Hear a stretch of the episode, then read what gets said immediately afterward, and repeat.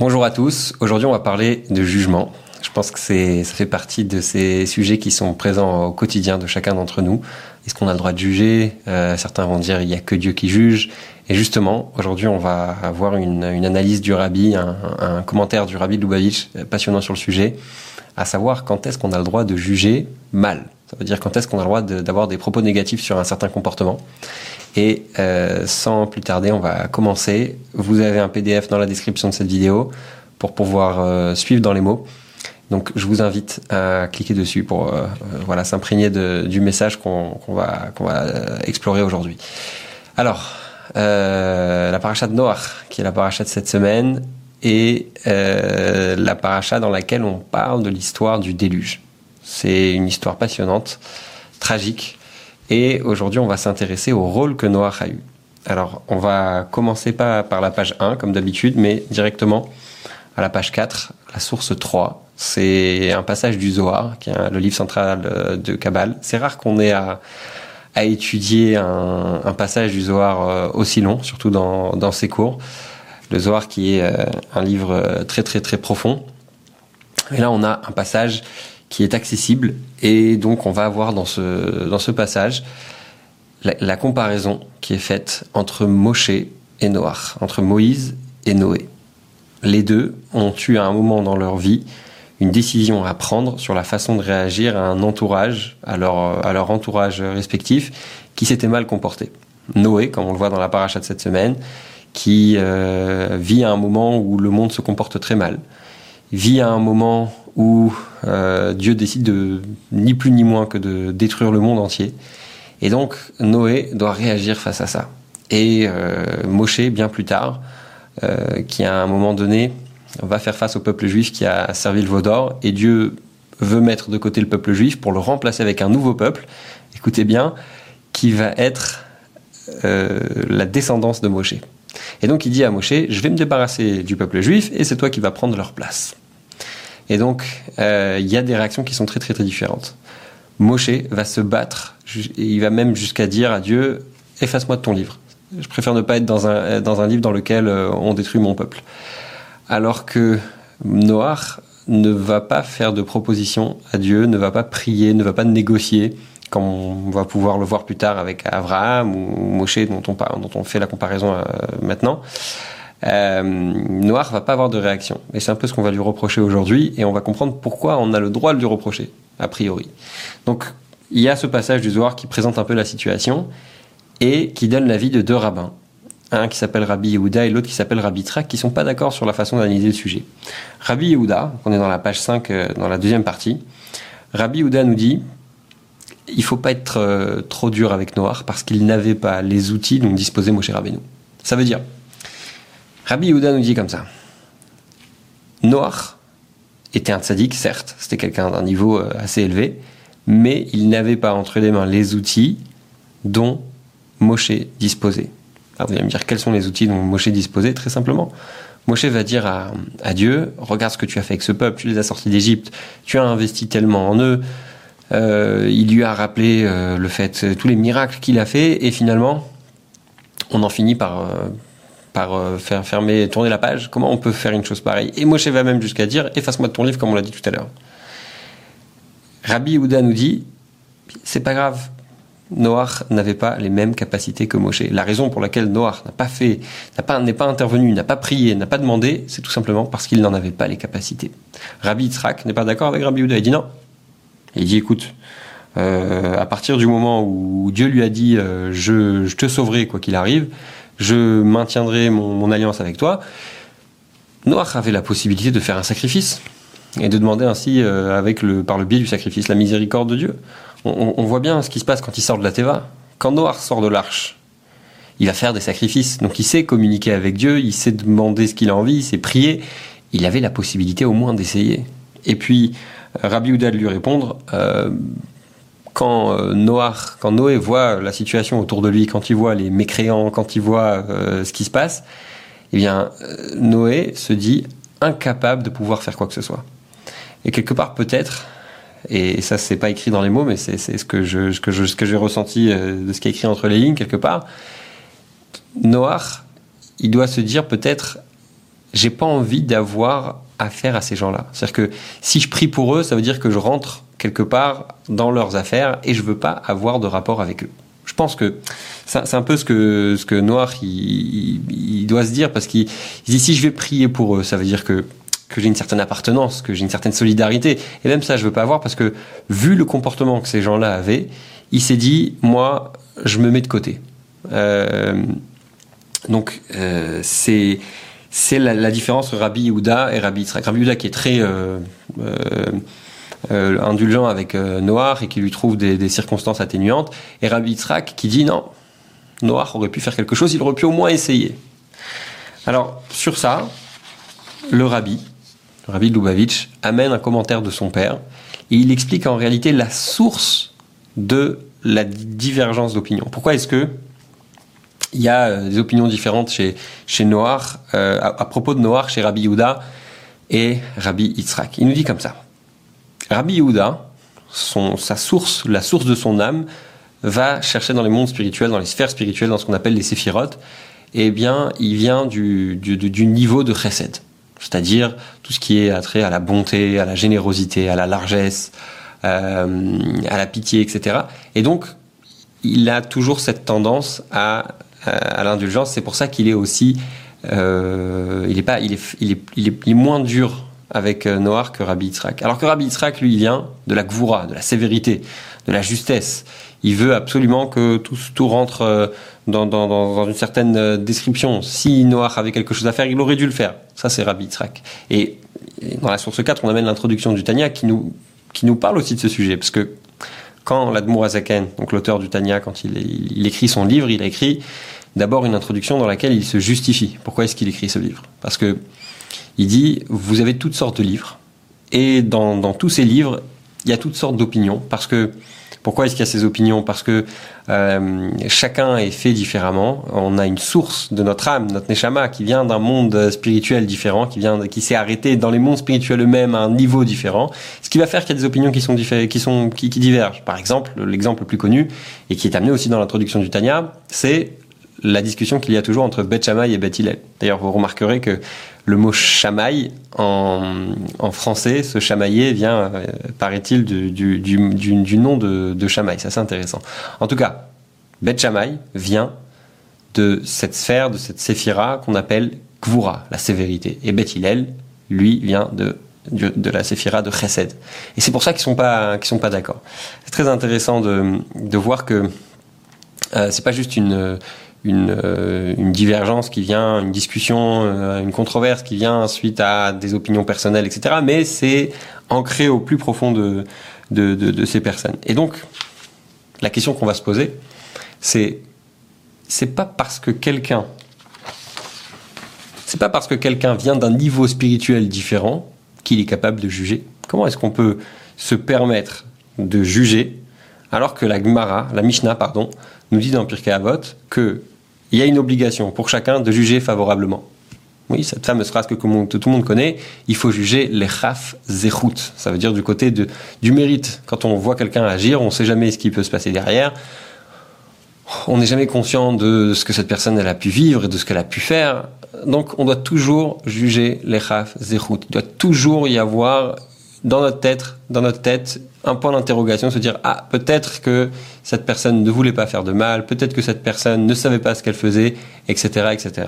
Et donc la question qu'on a sur Abitrak qui dit Noach aurait dû faire mieux, Noach aurait dû faire, euh, faire, aurait dû faire plus, il aurait dû se battre, il aurait dû au moins essayer. Pourquoi est-ce que Rabbi est aussi négatif? Pourquoi, Comment est-ce qu'il peut être négatif alors que la Torah, alors que la Mishnah nous dit clairement que on a l'obligation de juger chacun favorablement? Plus que ça, on a une grande règle dans la Torah, c'est que quand euh, on nous raconte des choses, c'est toujours fait avec une grande précision. Et malgré cette précision, on va parfois choisir d'utiliser des termes qui vont être moins négatifs.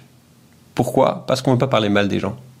Et on a l'exemple dans la paracha de cette semaine. Quand on parle des animaux purs et des animaux impurs, alors pour comprendre cette logique, il faut bien comprendre qu'en hébreu, les mots pour pur et impur sont pas les mêmes qu'en français. Je, vais expliquer ce que je veux dire.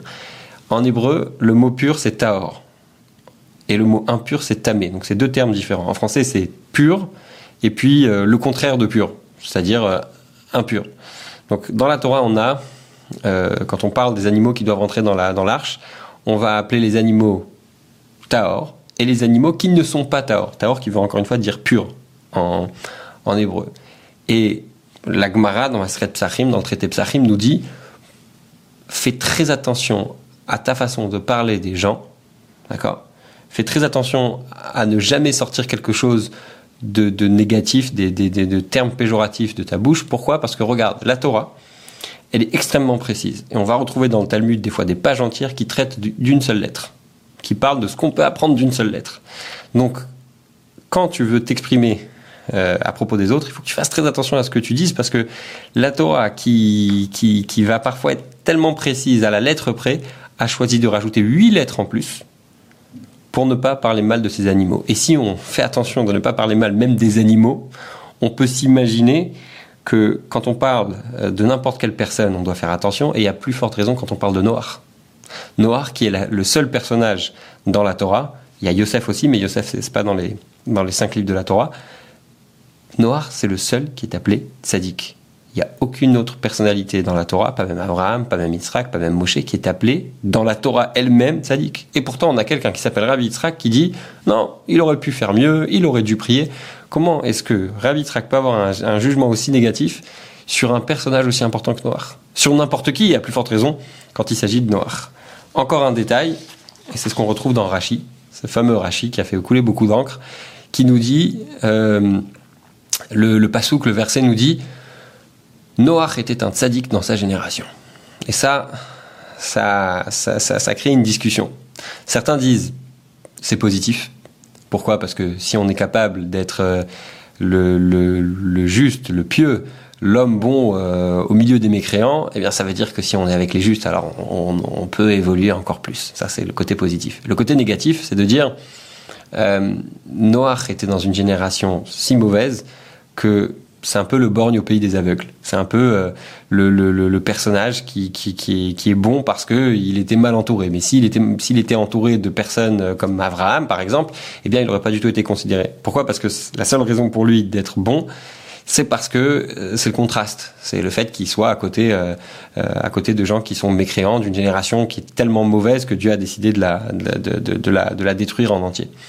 Donc, la question revient ici encore une fois Rashi, qui est le commentaire essentiel, le commentaire le plus, un des commentaires le plus important, qui est imprimé dans tous les Chumashim, qui est imprimé dans tous les, livres de Torah, eh bien, va avoir un jugement négatif sur Noir. Il va dire, il y en a qui disent que, certains disent que Noir était quelqu'un de bien, et d'autres disent qu'il était, euh, s'il avait été dans une autre euh, génération, eh bien, il n'aurait pas du tout été considéré. S'il y a une possibilité d'interpréter et de dire que Noach était quelqu'un de bien, pourquoi ramener le commentaire qui dit que, que était quelqu'un euh, quelqu'un de mal? Quelle est, la raison pour Rachi de ramener le fait que certains disent que Noach était mauvais? On a donc trois façons d'exprimer la même question.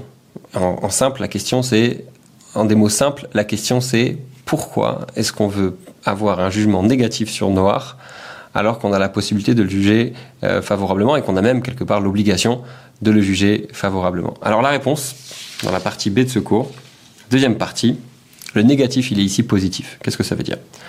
Pourquoi est-ce que on a dans la Torah cette obligation de ne pas sortir quelque chose de négatif de notre bouche?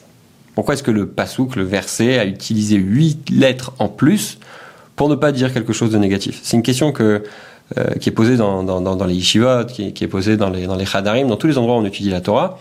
Et on essaye de comprendre un petit peu. Parce que quand on ouvre la paracha de Shemini, par exemple, on va y trouver le terme tamé. On va trouver le terme euh, euh, impur, qui va être dit de façon claire. Pourquoi est-ce qu'on fait une différence quand on raconte l'histoire de, la Teva, de Noé, etc. Et quand on euh, parle des animaux cachers et non cachers, tout d'un coup, on peut utiliser les termes, on peut dire les choses, et on peut appeler un chat un chat. Eh bien, la réponse, elle est très simple. Il faut faire une grande différence entre euh, les moments où on raconte une histoire et les moments où on parle de halacha, où on parle de loi. Quand on raconte une histoire, on va toujours essayer d'être le plus positif possible. Alors que quand on parle de halacha, quand on parle de loi, on doit être absolument clair. Par exemple, si on devait aller voir un rabbin et on devait lui poser la question euh, est-ce que euh, le porc c'est permis, on peut le consommer ou pas? Quand on est juif, eh bien, le rabbin doit être unilatéral et dire évidemment que c'est interdit. Il pourra pas dire euh, on peut pas dire que c'est caché. Euh, il doit dire clairement si c'est pas caché, c'est pas caché. Parce que quand il s'agit de loi, il faut être absolument précis. Donc on fait bien la différence entre les deux. Quand on raconte une histoire, on essaye toujours euh, quelque part d'arrondir les angles, de, de, pas dire vraiment les choses, de pas être négatif. Par contre, quand on doit dire la halakha, quand on doit dire la loi, il faut absolument être clair sur ce qui est permis et sur ce qui est interdit. Et ce qui nous intéresse ici, et je vais donner une petite, euh, je vais donner une, petite parabole, un petit exemple pour euh, illustrer un peu cette, cette idée qui va être dite ici. C'est cette semaine, c'est la parasha de Noir. Noir, il est certainement euh, de là où il est, sûrement dans le Gan Eden. Il est en train de voir ce qui se passe. Il est en train de nous voir, en train d'étudier cette semaine, en train de vous voir à vous qui regardez cette vidéo, qui écoutez ce podcast. Euh, il est en train de se dire tiens, cette semaine ils vont encore parler de moi. Tout le monde, tous les juifs dans le monde entier qui étudient la paracha de la semaine vont parler de moi. Et qu'est-ce que j'aimerais qu'on retienne de moi? C'est certain que Noir est conscient qu'il aurait pu mieux agir. C'est certain que Noir est conscient qu'il aurait pu prier, qu'il aurait pu tenter quelque chose et il l'a pas fait. Et étant donné, encore une fois, rappelez-vous de l'idée. L'idée c'est quand on sait qu'il y a une conséquence pour un comportement concret, on va toujours dire les choses comme elles sont. On va toujours être très précis. Pourquoi? Parce que si on n'est pas précis, on va prendre le risque que les gens se comportent mal. Et Noah, sait que si on ne dit pas les choses, on ne dit pas les erreurs qu'il a faites, eh bien les gens vont dire moi je vais être comme Noir. C'est quand même un exemple. Euh, c'est quand même un exemple. C'est comme quelqu'un qui a su résister euh, au mal qu'il y avait dans sa génération. Il aurait très bien pu tomber avec tout le monde. Et c'est pas ce qu'il a fait. Alors il y a beaucoup de choses à apprendre de Noir. Il a fait une erreur.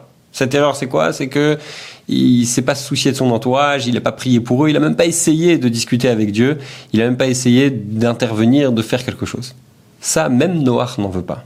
Pourquoi il n'en veut pas? Parce que il veut qu'on puisse apprendre quelque chose euh, de positif de lui.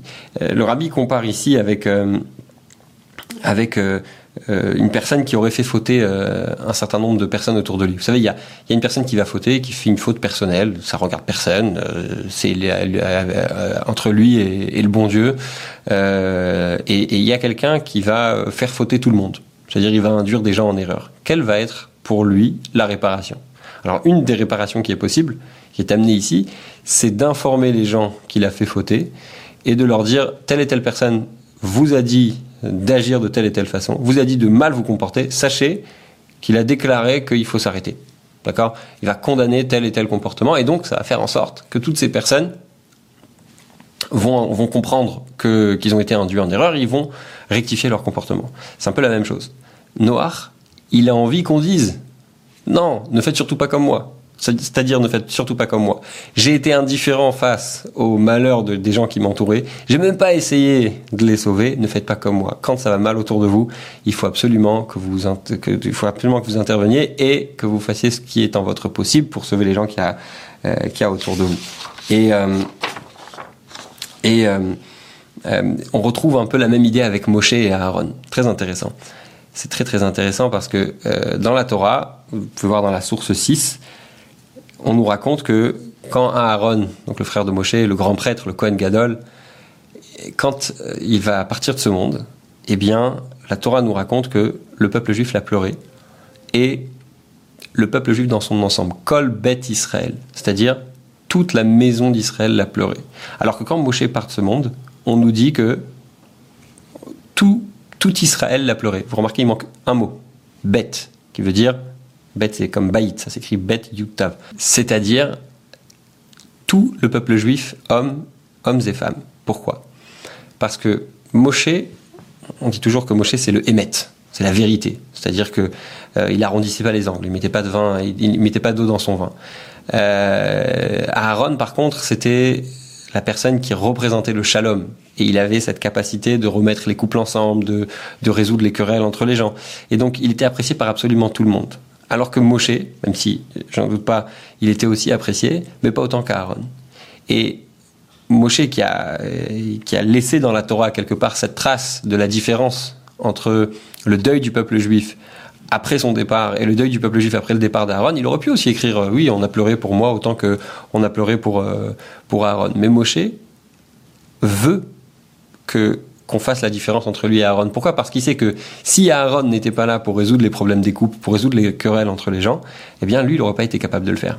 Et il veut qu'on retienne, tout comme Noir veut qu'on retienne qu'il faut agir et pas rester indifférent, Moshe veut qu'on retienne qu'on soit tous les élèves d'Aaron, c'est-à-dire euh, véhiculer un message de paix et il veut qu'on on ait notre euh, notre pas à faire dans, euh, dans, dans, dans, dans, les querelles qui nous entourent, dans les problèmes de couple qu'il peut y avoir et quand on peut aider, même si on n'est pas même si on n'est pas tous des, des, thérapeutes, mais on a toujours la possibilité de faciliter, de faire en sorte que des amis autour de nous puissent puissent se reparler puissent arranger leurs leurs problèmes.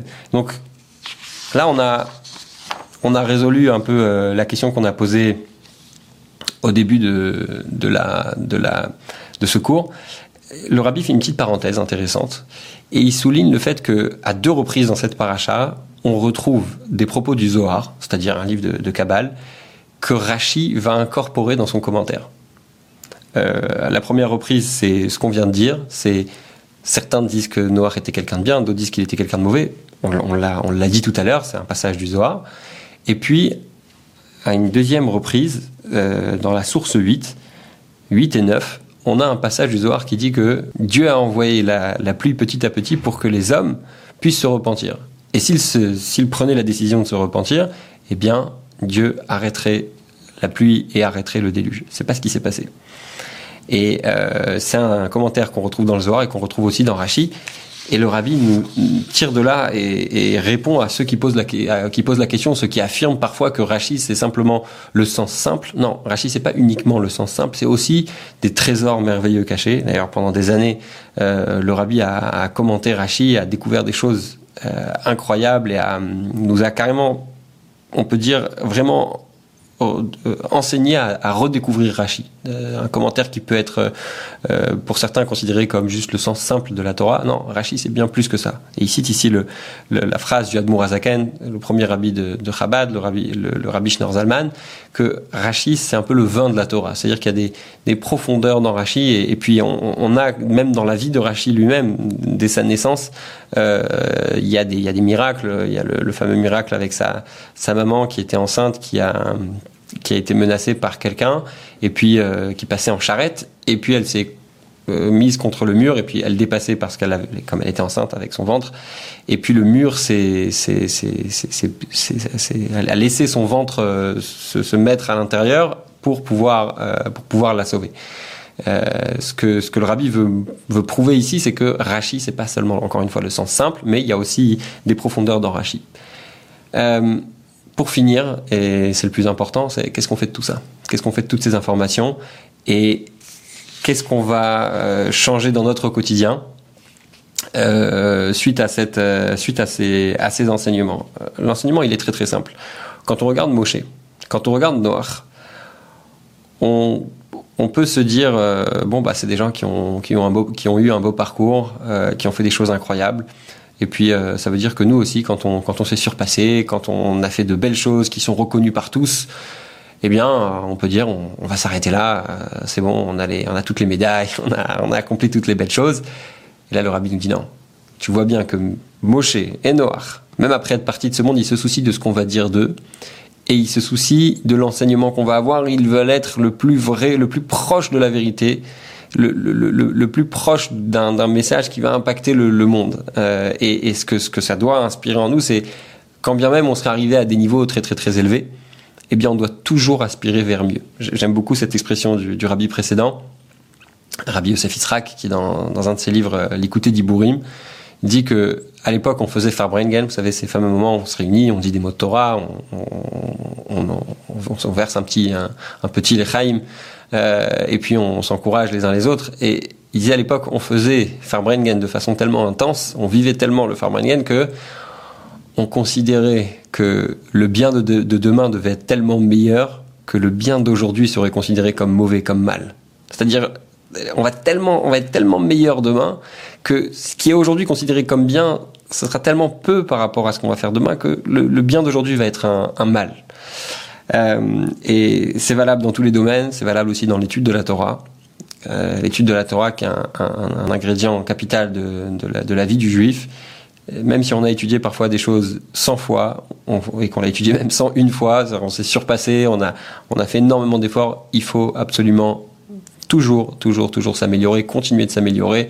Et si c'est valable pour l'étude de la Torah, à plus forte raison pour le sujet essentiel dans la vie de Moshe, dans la vie de Noir, qui est l'influence sur notre entourage. On ne doit pas être euh, insensible à ce qui se passe autour de nous et on doit agir, on doit encourager euh, le monde autour de nous à avancer, à devenir meilleur, à s'engager plus dans euh, la Torah et les mitzvot, et puis finalement, pas seulement influencer notre entourage, mais arriver à influencer le monde entier.